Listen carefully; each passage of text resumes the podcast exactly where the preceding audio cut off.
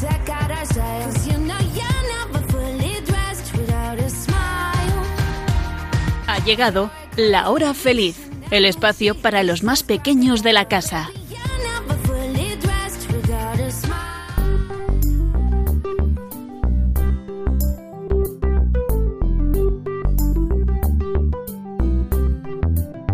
Muy buenas tardes, queridos amigos de la hora feliz, y bienvenidos de nuevo a vuestro programa favorito.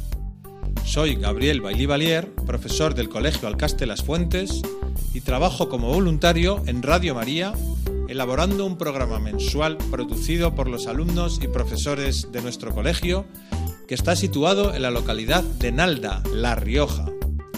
En el programa de hoy aprenderás muchas cosas sobre temas muy variados.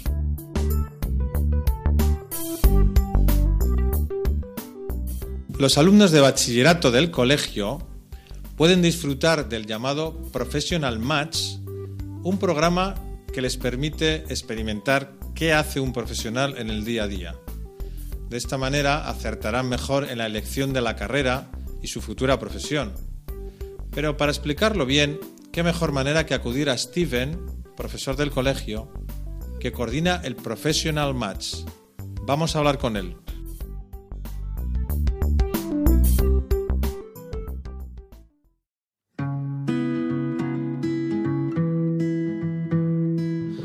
Steven Vilequera es profesor del colegio y entre otros encargos eh, está coordinando este Professional Match, esta actividad con este nombre tan curioso.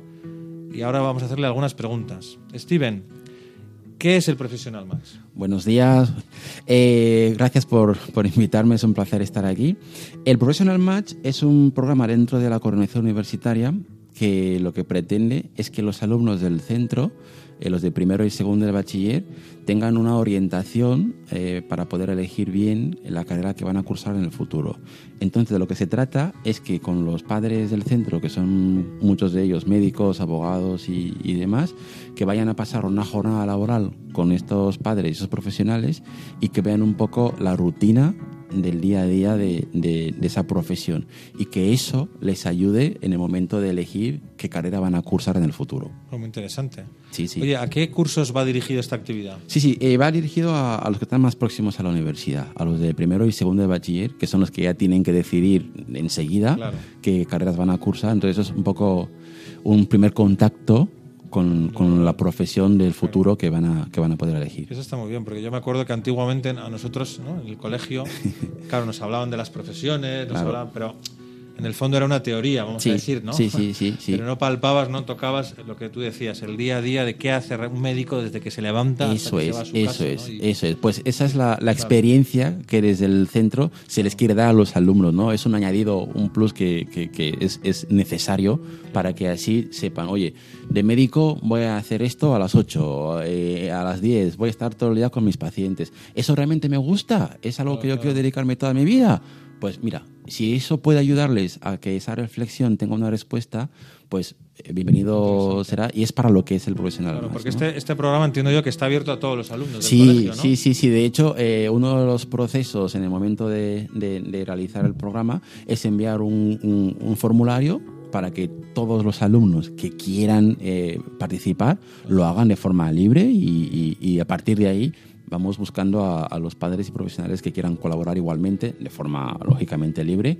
Y entonces de ahí viene el nombre, el Professional Match. Eso es, de coger a los alumnos que Hacer quieran el match participar. Entre el alumno y el. Eso es, eso claro es, sí. eso es. Oye, ¿cuándo tiene lugar este programa, más o menos? ¿Durante, el curso escolar? Eh, ¿Se centra en un mes o cómo, cómo lo Sí, eh, eh, la idea es que sea durante el año escolar y lógicamente procurando que eso no tenga un impacto en el, en el día a día de los alumnos en el colegio. Entonces se suele elegir fechas en donde no hay un examen, en donde no hay que hacer eh, otras tareas obligatorias del centro, entonces se eligen fechas libres.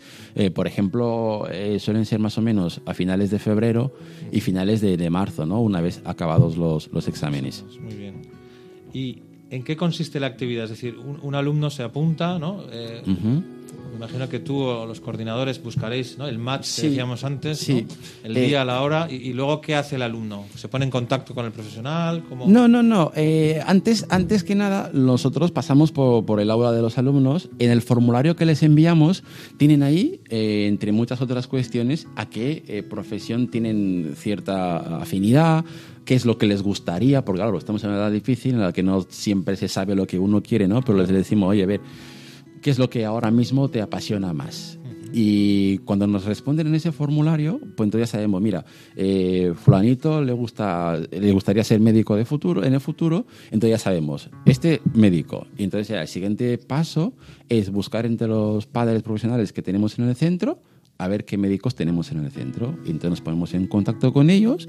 Oye, que en el centro estamos con este programa, nos gustaría que participaran porque vamos a intentar que uno de los alumnos viva la experiencia de ser médico un día, que le, que le parece. Entonces, si nos dice que sí, pues procedemos a- a- al match, ¿no? A juntarlos y que el alumno vaya a estar un día siendo médico, o al menos viendo cómo se es médico durante, durante un día. ¿Qué tal respuesta está habiendo por parte de los padres? Porque me imagino que algunos repetirán año tras año, Sí, sí, otros sí, sí, sí, sí, sí.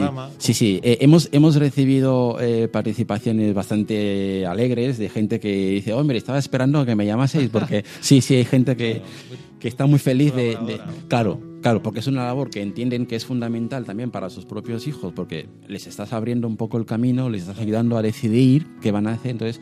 Por lo general, el- la aceptación es, es positiva. Muchos están deseosos de, de colaborar con nosotros, están contentos de, de hacerlo. Y cuando no hemos encontrado una profesión que, previa, que en los años anteriores haya tenido o se haya cubierto, pues llamamos a otros nuevos padres para que puedan colaborar y la mayoría está... está es que es una cosa que es, que es, que es maravillosa, porque está dándole a los hijos la posibilidad de que vivan ¿no? la experiencia laboral, porque no todos tienen la oportunidad de tener una experiencia laboral antes de ir a la universidad y con esto les haces ver lo que es el trabajo Además que día a el día día. de mañana sus hijos, sus propios hijos Claro, pasarán por ahí. claro, claro. Y además se produce una, una, una circunstancia, que hay padres que son médicos, pero que sus hijos quieren ser periodistas. Entonces, claro, eh, no va a poder pasar el profesional match con su hijo, ¿no? Entonces, claro, va a tener que ir con el padre de, de- de otro. Entonces, ya sabe que mi, mi hijo va a estar con otro padre y en el momento en el que está con otro hijo, pues va a dar lo mejor porque sabe que le va a beneficiar a- al- al hijo también. Bueno, hemos hablado, ya para terminar, hemos hablado un poco del beneficio para los alumnos, está claro, incluso para los padres, las familias. ¿Qué beneficios se ve para, para los propios profesionales, como profesionales? ¿Qué beneficios hay?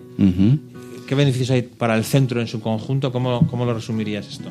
Para un profesional, por ejemplo, eh, una de las cosas que, que creo que le puede mm, beneficiar es ver un poco la ilusión de los que vienen atrás, ¿no? Recordarle un poco en sus épocas de, de- de juventud de, de esa ilusión que siempre tenemos o tienen los, los que acaban de empezar, ¿no?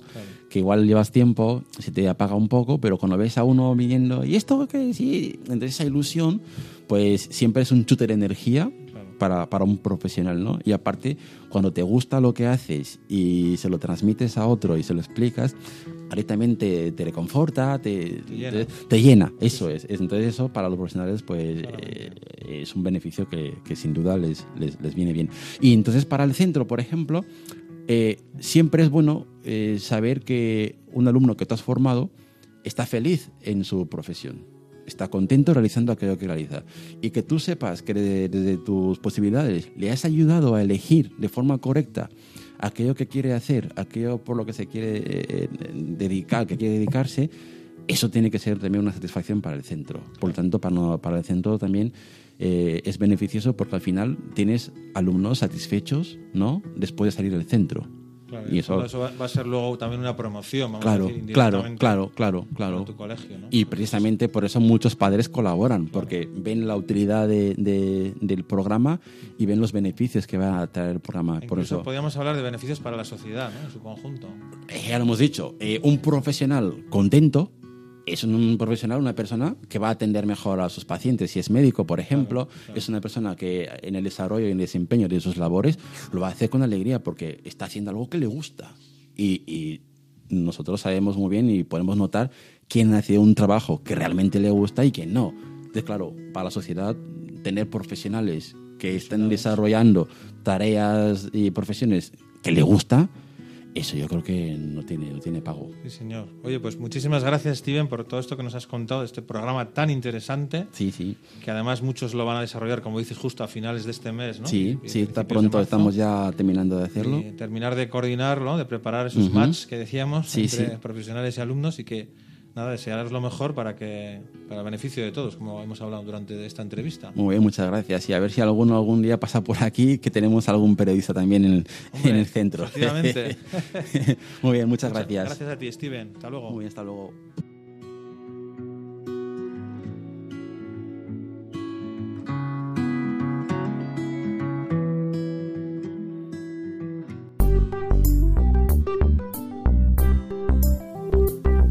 9 de enero se cumplía un aniversario del nacimiento de San José María.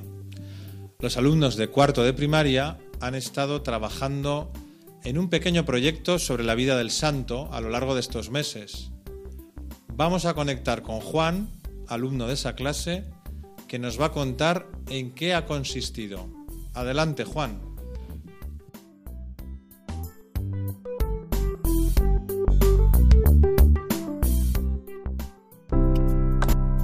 Hola, hoy os voy a hablar del proyecto de San José María. El proyecto de San José María era un álbum que teníamos donde guardábamos cromos. ¿Por qué era de San José María? Porque San José María tiene que ver con este colegio. Ayudó, ayudó a unos padres para que lo montaran. Los cromos nos los daban haciendo cosas en clase, trabajando bien, no distrayéndonos. Los cromos los pegábamos en un álbum. Había 50 cromos. También y don Gabriel nos hizo un concurso en la aplicación Kahoot sobre la vida de San José María.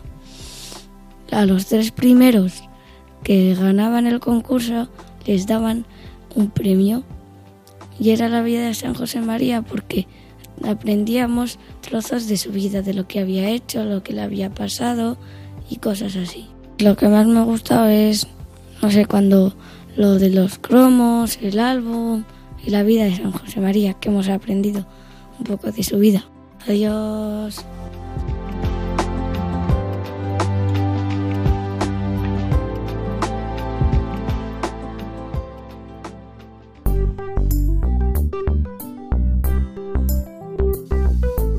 De música del Colegio Alcaste Las Fuentes, desde donde la estamos emitiendo este programa de la hora feliz, hemos trabajado la música electrónica y sobre todo nos hemos centrado en los loops o bucles. Son patrones pregrabados que se repiten con un sentido rítmico. Los alumnos, según su profesor, debían crear su propia base y jugar con los diferentes instrumentos, voces y sonidos. Joaquín, alumno de quinto, nos hace una demostración, una de sus creaciones. Vamos a escucharle.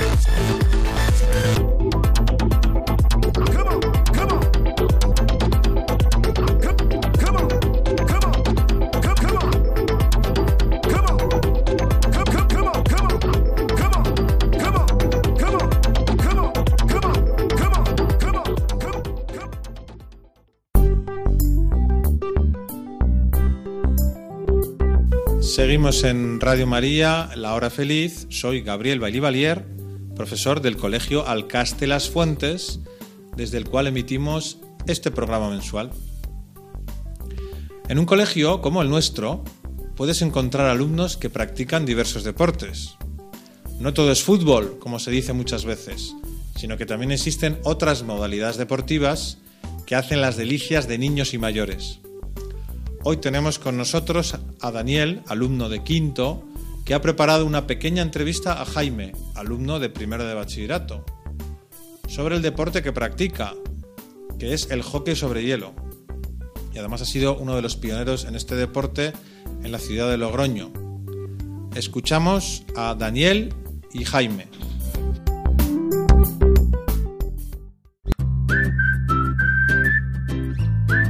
Hola Jaime, ¿qué tal? Hola Daniel, ¿todo bien? Hoy te voy a hacer una entrevista. Perfecto. ¿De qué trata el hockey? Eh, bueno, pues el hockey es un deporte como otros que eh, trata de, pues al final, meter más goles que el rival. La diferencia es que es un poco peculiar porque es en hielo. Es por eso que aquí en España pues no es muy popular. Porque al ser el hielo, pues al final por las condiciones y así, pues es más popular en países del norte y así. Pero bueno, es un deporte de cinco jugadores donde al- de equipo, donde al final pues el objetivo es, como en todos los deportes de equipo, eh, meter más goles que el rival y, y al fin y al cabo disfrutar. ¿En qué se juega el hockey? Pues el hockey también es muy característico por, por todas las protecciones, ya que aparte de un palo, que es igual lo más característico, pues hay detrás de la camiseta eh, muchas protecciones. Entonces, pues si, me, si tuviera que decirte una por una, pues la verdad que son muchas. Entonces, pues dejémoslo en que son muchas protecciones, igual más de 10 o 10 por ahí. Eh, porque al ser también un deporte bastante físico pues, y el hielo pues hace daño, pues necesitamos ir bastante protegidos. ¿Cómo se juega? Pues el hockey, como todo deporte, eh, tiene sus reglas principales y después ya sus... eh, si queremos entrar en detalle es más complejo, pero eh, pues al final lo que he dicho al principio, meter más goles que el rival, jugar en equipo, porque sí que es un deporte muy rápido, porque al ir en patines pues se va muy rápido, donde es muy importante el juego en equipo, hacer muchos pases rápidos y pues al final intentar meter más goles que el rival. ¿Cuáles son las posiciones? Eh, las posiciones son principalmente tres. Eh, son delantero, defensa y portero. Al ser cinco jugadores, los delanteros están divididos en... O sea, son tres delanteros, dos defensas y el portero. Entonces, eh, los delanteros es un delantero que es el delantero centro y otros dos que es el izquierdo y el derecho. Y con los defensas igual, eh, defensa izquierdo y derecho y después el portero. ¿Se juega con pelota o con qué se juega?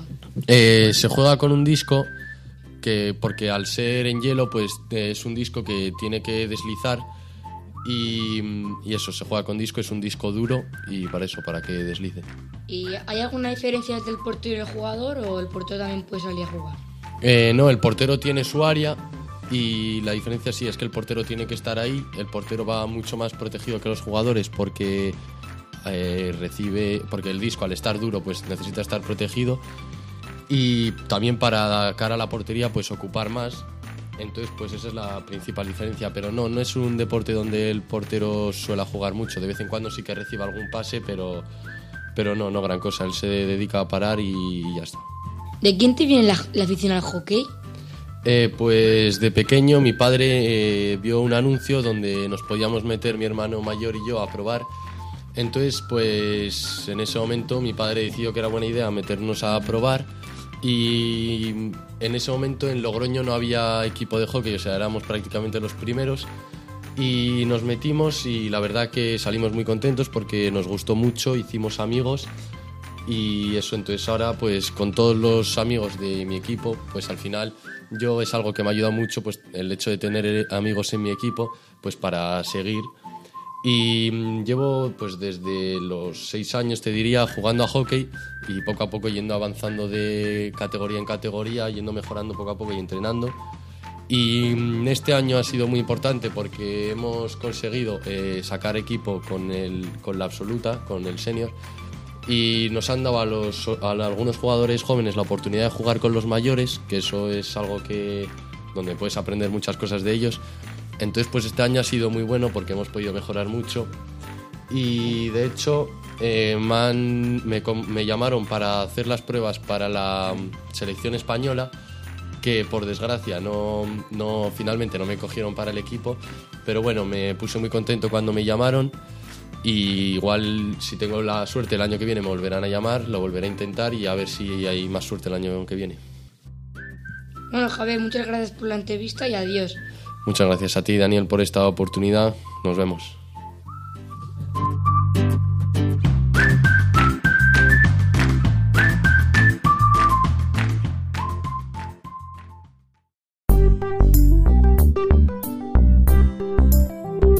Seguimos en Radio María, La Hora Feliz. Soy Gabriel Bailivalier y os estamos contando un montón de noticias y aprendizajes sobre el colegio. El tercer fin de semana de marzo, coincidiendo con el Día del Padre, las familias de tercero de primaria se fueron de convivencia al Santuario Mariano de Torreciudad, en Huesca. Es ya una tradición del colegio organizar esta convivencia, que es preparatoria para la inminente primera comunión, que tendrá lugar en el mes de mayo. Dos de los asistentes, Gonzalo y Martín, nos cuentan su experiencia. Adelante, chicos.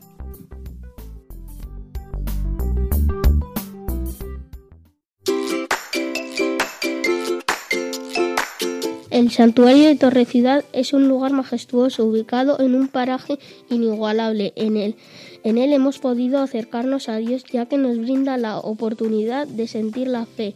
Hemos disfrutado en compañía de amigos y familia.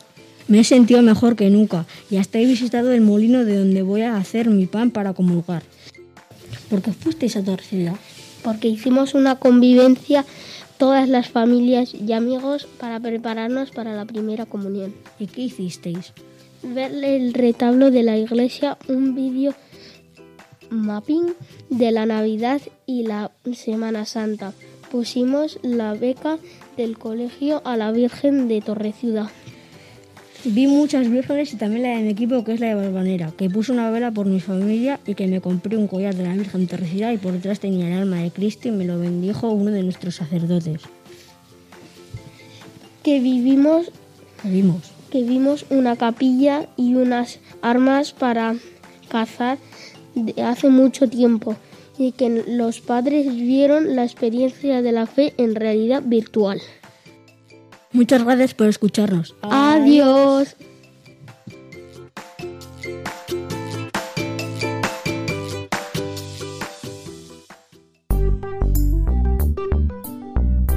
Con tanta información interesante, el cerebro necesita sus momentos de reposo, ¿verdad? Por eso nos gusta introducir algunos chistes en el programa. Vamos a escuchar a Mateo, Pablo y Miguel, alumnos de cuarto de primaria, que nos van a divertir un ratito.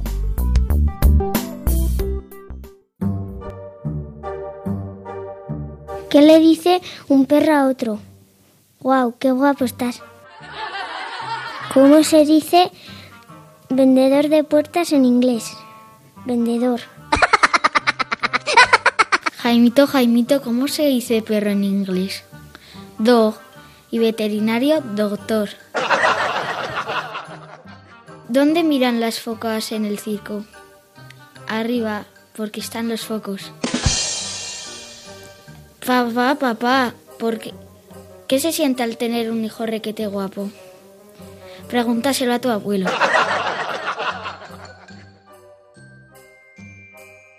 Jaim- eh, Jaimito le dice a su padre, ¿cuántas anclas tiene, tiene un barco?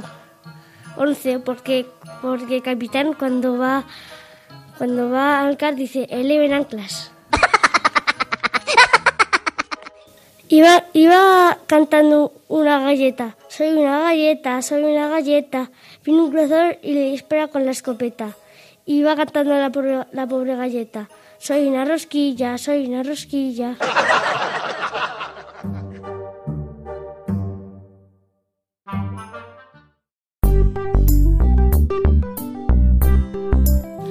En La Hora Feliz. Soy Gabriel Balivalier y retransmitimos desde el Colegio Alcaste Las Fuentes de Logroño. Como en los últimos programas, no queremos dejar de recomendaros algunas lecturas interesantes por edades. La lectura, como todos sabemos, es fundamental para nuestra formación y para nuestra diversión y descanso. Hay un montón de libros interesantes y divertidos para todas las edades y por eso en el colegio fomentamos mucho la lectura. Vamos a hablar de tres libros que os pueden gustar. Adelante.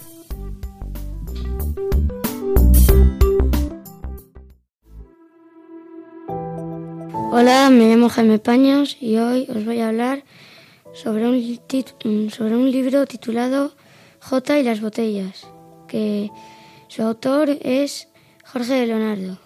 El libro trata sobre un niño llamado J que sus padres le dicen que se van a ir de excursión a, mm, a pasar unas semanas a una casa que habían alquilado en el monte. Y J no quería ir porque siempre había ido a la playa y ese año quería ir a la playa también. Entonces, cuando llegan a la casa, mm, J estaba muy enfadado porque no quería. Y entonces su madre le dice que vaya hacer un poco de senderismo y para estudiar un poco el pueblo en el que estaban. Y pues eso, J se va a la plaza y conoce a, a dos amigos. Y con esos dos amigos se van a una charca muy grande que hay cerca de la plaza. Y se bañan. Y después J, pues como las rocas estaban resbaladizas, eh, se cayó y se hizo daño. Entonces su amiga llamó a su madre para que fuese a ver cómo estaba su hijo. Y después estaban jugando en una casa del árbol que habían montado sus amigos y la estaban mejorando, reforzando, hasta que de repente les llegó un sonido muy raro, como al de que sonara una botella de plástico y, y fueron a, y llegaron a un cobertizo que era muy grande y que había como un museo lleno, todo lleno de esculturas de botellas de plástico. Y mm, como eso, no sabían de quién era y querían investigar, pues entraron, entraron, entraron, entraron y hasta que se dieron cuenta de que eso era de un amigo de su padre que estaba eh, construyendo una escultura para, como no tenía amigos, pues para por lo menos entretenerse un poco. Recomiendo este libro a los niños de 8 a 12 años porque me parece que va de naturaleza, de misterio y de, mucha aventura. También recomiendo este libro porque no es ni muy corto ni muy largo y que te puedes enganchar un poco y, y ser la serie que van a hacer. Espero que os haya gustado. Hasta la próxima.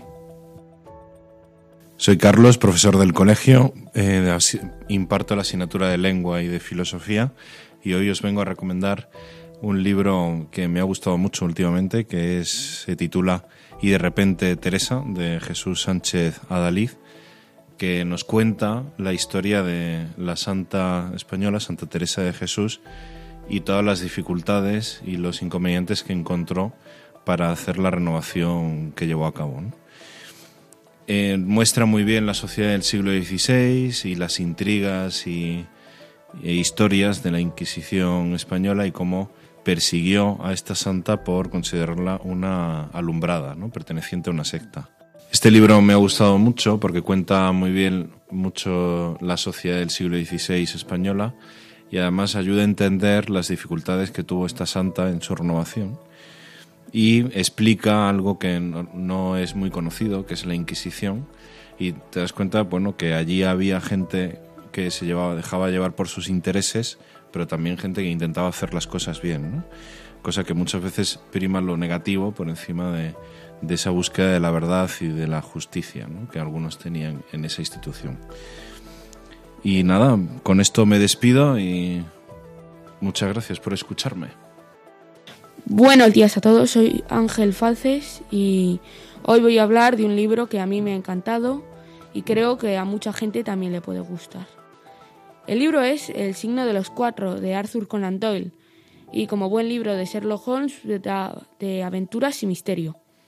Los protagonistas son el propio Watson, el propio Sherlock, Watson y Mary Morchan, que será una chica cuyo padre murió y tiene un gran misterio a su alrededor. Una vez presentados a los personajes, comienzo. La historia comienza cuando una señora acude al despacho del detective privado después de que tras cinco años de recibir perlas de gran valor, le llega una carta de disculpa en la que le dicen que han sido injustos con ella y que le deben bastante dándole así una dirección. Cuando la visita, tras ser aconsejada por el detective, allí descubrirá que es en parte propietaria de un antiguo tesoro indio que su padre junto a otro general descubrió y que al morir eh, su padre, la otra familia se quedó con todo el tesoro. En mi opinión, es un libro muy emocionante que mm, te mantiene leyéndolo eh, con ganas de seguir hasta la última página y además, como si te gustó este libro, tienen mucho más libros de la misma colección que Sherlock Holmes. Eh, a partir de eso, yo se lo recomendaría a cualquier persona a la que le gusten este tipo de libros de aventura y acción y misterio, obviamente, pero también a toda esa gente que está buscando un libro para leer, pero que no acabe de encontrar ninguno que le encaje o que le acabe de gustar del todo. Espero que, eh, espero que os haya gustado y hasta la próxima.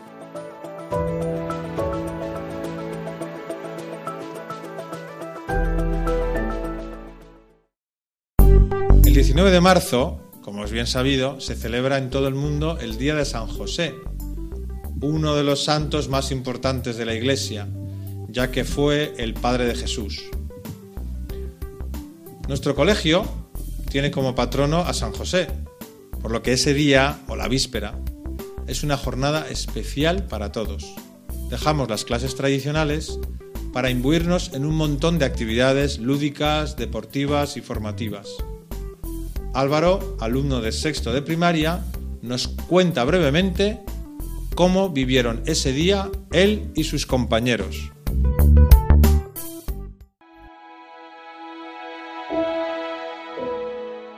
Hola, soy Álvaro Bermejo y hoy os voy a hablar sobre el Día de San José. De 9 de la mañana a la hora del patio jugamos a baloncesto. Me lo pasé muy bien porque eh, jugué con muchos, con muchos de mis amigos y me lo pasé genial. Marqué muchas canastas y jugamos muy bien. Después del baloncesto fuimos a misa de San José, que asistimos quinto, sexto, primero y segundo de la ESO. Luego tocaba el patio y jugamos mucho a fútbol. Después del patio nos tocó una charla muy interesante con un directivo de la Real Sociedad. Le hicimos muchas preguntas y él nos las contestó muy bien. Después de la charla, como estaba lloviendo, eh, tuvimos el segundo patio en clase. Nos lo pasamos muy bien porque estábamos jugando a muchos juegos del iPad. Después del patio nos tocaba eh, partido de fútbol en el campo de hierba. Nos lo pasamos muy bien, jugamos triangulares con equipos de ocho eh, fue muy interesante porque jugábamos contra el equipo, dos equipos de quintos y dos equipos de sexto. Ganamos muchos partidos y nos lo pasamos muy bien. Adiós.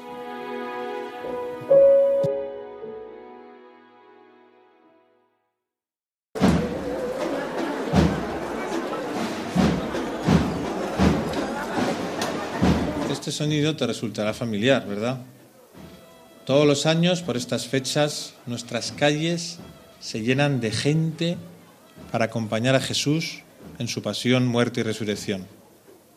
Efectivamente, es el sonido de las procesiones de Semana Santa, una tradición antiquísima que, gracias a Dios, vuelve a nuestras calles dentro de unos días. En nuestro colegio tenemos alumnos y familias que participan en las cofradías de la ciudad. Pero, ¿qué es una cofradía? ¿Cuáles son las principales procesiones en la ciudad de Logroño? De todo esto nos va a hablar Pedro, un padre del colegio, que es portador del paso de la Virgen en la cofradía de Nuestra Señora de la Soledad, ayudado por las preguntas de Aritz, alumno de primero de ESO. Adelante, Aritz.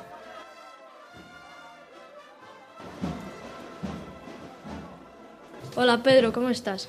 ¿Qué tal, Aritz? Buenos días, encantado de estar contigo. Eh, bueno, vamos a empezar con la entrevista. Eh, para empezar, ¿qué significa ser cofrade? Pues mira, Aritz, eh, ser cofrade no es una, una afición como otras, ¿no? Es, es más bien un, sentimiento.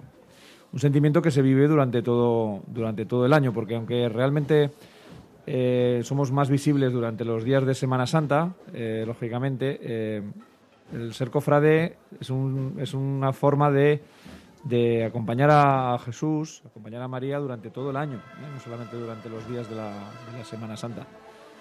Por eso te digo que, es más, un sentimiento que, todos llevamos dentro, pues con, gran devoción, ¿no? Eh, sobre todo se, plasma durante esos días de Semana Santa, pues ahí es donde están los actos más intensos, pero se vive todo el año. ¿Y cuál es el origen de la cofradía de la Virgen de la Soledad de Logroño? ¿Y dónde tiene su sede canónica? Mira, nuestra, cofra- nuestra cofradía, que se llama nuestra, eh, Cofradía Nuestra Señora de la Virgen de la Soledad, eh, data sus orígenes desde el año 1965. ¿eh? Ah, anteriormente hubo, otras hermandades en, Logroño, todas provienen de la Hermandad de la Santa Veracruz desde hace muchísimos años, pero la nuestra es exactamente del año 65. Eh, nuestra sede canónica la tenemos en la concatedral de Santa María la Redonda, aquí en Logroño. ¿Cuántas se- secciones tiene la cofradía? La cofradía cuenta actualmente con cuatro secciones. Eh, tenemos la sección de portadores, que son los que, las personas en las que yo me incluyo, que llevamos los dos pasos de la, de la cofradía. Tenemos la sección de la banda de música, la sección de acompañantes, que son las personas que, que- que van a pie y entre las que se destacan habitualmente las, las manolas, que son las hermanas de la cofradía que suelen vestir de, de luto. Y también tenemos la, la sección infantil, ¿eh? esas cuatro. ¿Cómo es el hábito procesional de sus cofrades? Eh, mira, vestimos con túnica negra, con capuz y guantes blancos, medalla, cíngulo de cordoncillo dorado y en alguna de las, de las secciones también capa blanca. ¿Y cuál es su emblema? El emblema de la cofradía eh, se trata de un corazón plateado coronado con una llama de fuego, eh, en el centro eh, una corona de espinas de forma cuadrada, de la cual llegan siete espadas hasta su corazón, representando los siete dolores de Nuestra Señora. Todo ello sobre un fondo negro. ¿Qué pasos tiene y qué días de la Semana Santa salen en procesión por Logroño? Eh, mira, la cofradía dispone de dos pasos. Eh, el primero de ellos es la Virgen Dolorosa. Esta talla es una talla en madera y eh, sale exclusivamente el miércoles santo, a la procesión de- del encuentro, que es una de las más de las más queridas en la Semana Santa logroñesa. La otra imagen es la Virgen de la Soledad. Esta, esta imagen solamente se trata de eh, el rostro y las manos, por lo tanto la Virgen sale siempre eh, totalmente vestida. Esta imagen sale los viernes en la magna procesión de- del entierro y es una Virgen que va siempre bajo palio. Muy bien. ¿Por qué es tan admirado y querido entre los logroñeses el mantón de la Virgen de la Soledad? Pues mira, el, el manto de la Virgen de la Soledad tiene una, historia antiquísima. Eh, es un manto confeccionado en terciopelo azul de León con bordados de oro. Eh, tiene unas dimensiones de 5 por, 5 por 4 metros. Eh, fue confeccionado hace muchos años por las hermanas adoratrices aquí en Logroño y, su elevado coste por aquellos años fue de- sufragado todo por, por aportaciones populares, es decir, de la gente de, de Logroño. Eh, es una pieza única, valiosísima en, la Semana Santa logroñesa y, bueno, y el paso de los años pues ha hecho que ese mantón pues, pues lógicamente haya sufrido algún, algún desperfecto, algún deterioro y realmente su mantenimiento pues, pues eh, supone pues, un gran esfuerzo para nuestra, nuestra cofradía. Eh, pese a ello, se le tiene, lo dicho, una gran devoción por todos los cofrades, por todas las personas de, de Logroño y de, y de La Rioja. Y, bueno, y, aparte del, del manto, comentarte también que el, el palio de, de ocho varas eh, que lleva la Virgen el, el Viernes Santo tiene también detalles también en, en- en oro, en, en lentejuelas. Bueno, es absolutamente un paso impresionante.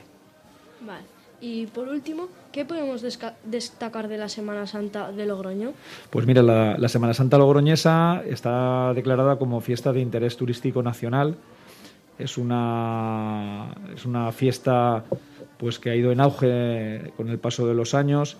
Y, y bueno, eh, después de dos años de, de pandemia que hemos sufrido todos, pues comentarte que, yo creo que la mayoría de la gente que vivimos la Semana Santa de esa forma tan, tan bonita y tan especial la estamos esperando con muchísimo cariño y estamos seguros de que las calles de Logroño se volverán a llenar con, con- toda la gente eh, pues esperando el paso de, todas las cofradías logroñesas que todas tienen pues muchísimo, muchísima ilusión y mucho, mucha esperanza en que este año sea el año de verdad de la recuperación para todos y, y, bueno y rezaremos todos juntos para, para que así sea.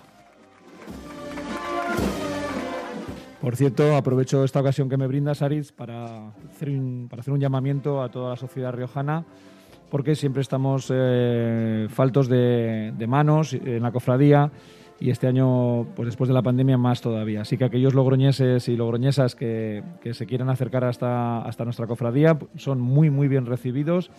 Les animamos a que participen y, y bueno, y, y estoy convencido de que no será un año, sino que será ya para, para casi siempre o para siempre, porque van a estar encantados. Bueno, muchas gracias y hasta aquí la entrevista. Muchas gracias, Ariz, por tu tiempo y encantado de, de estar con vosotros. Lo mismo digo.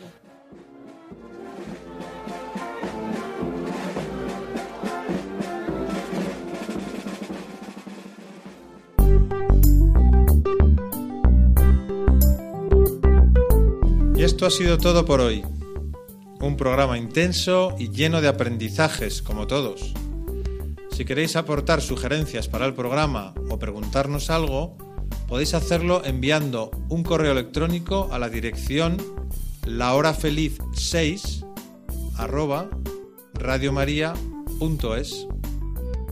Si no has podido escucharlo completo, siempre puedes acudir al podcast de La Hora Feliz en la página web de Radio María. Me despido ya en nombre de todo el Colegio Alcaste Las Fuentes de Logroño y os esperamos dentro de un mes, el martes 26 de abril, en la hora feliz. Que paséis una muy feliz Semana Santa, que descansemos todos un poquito, además de rezar, y nos escuchamos el próximo programa. ¡Chao!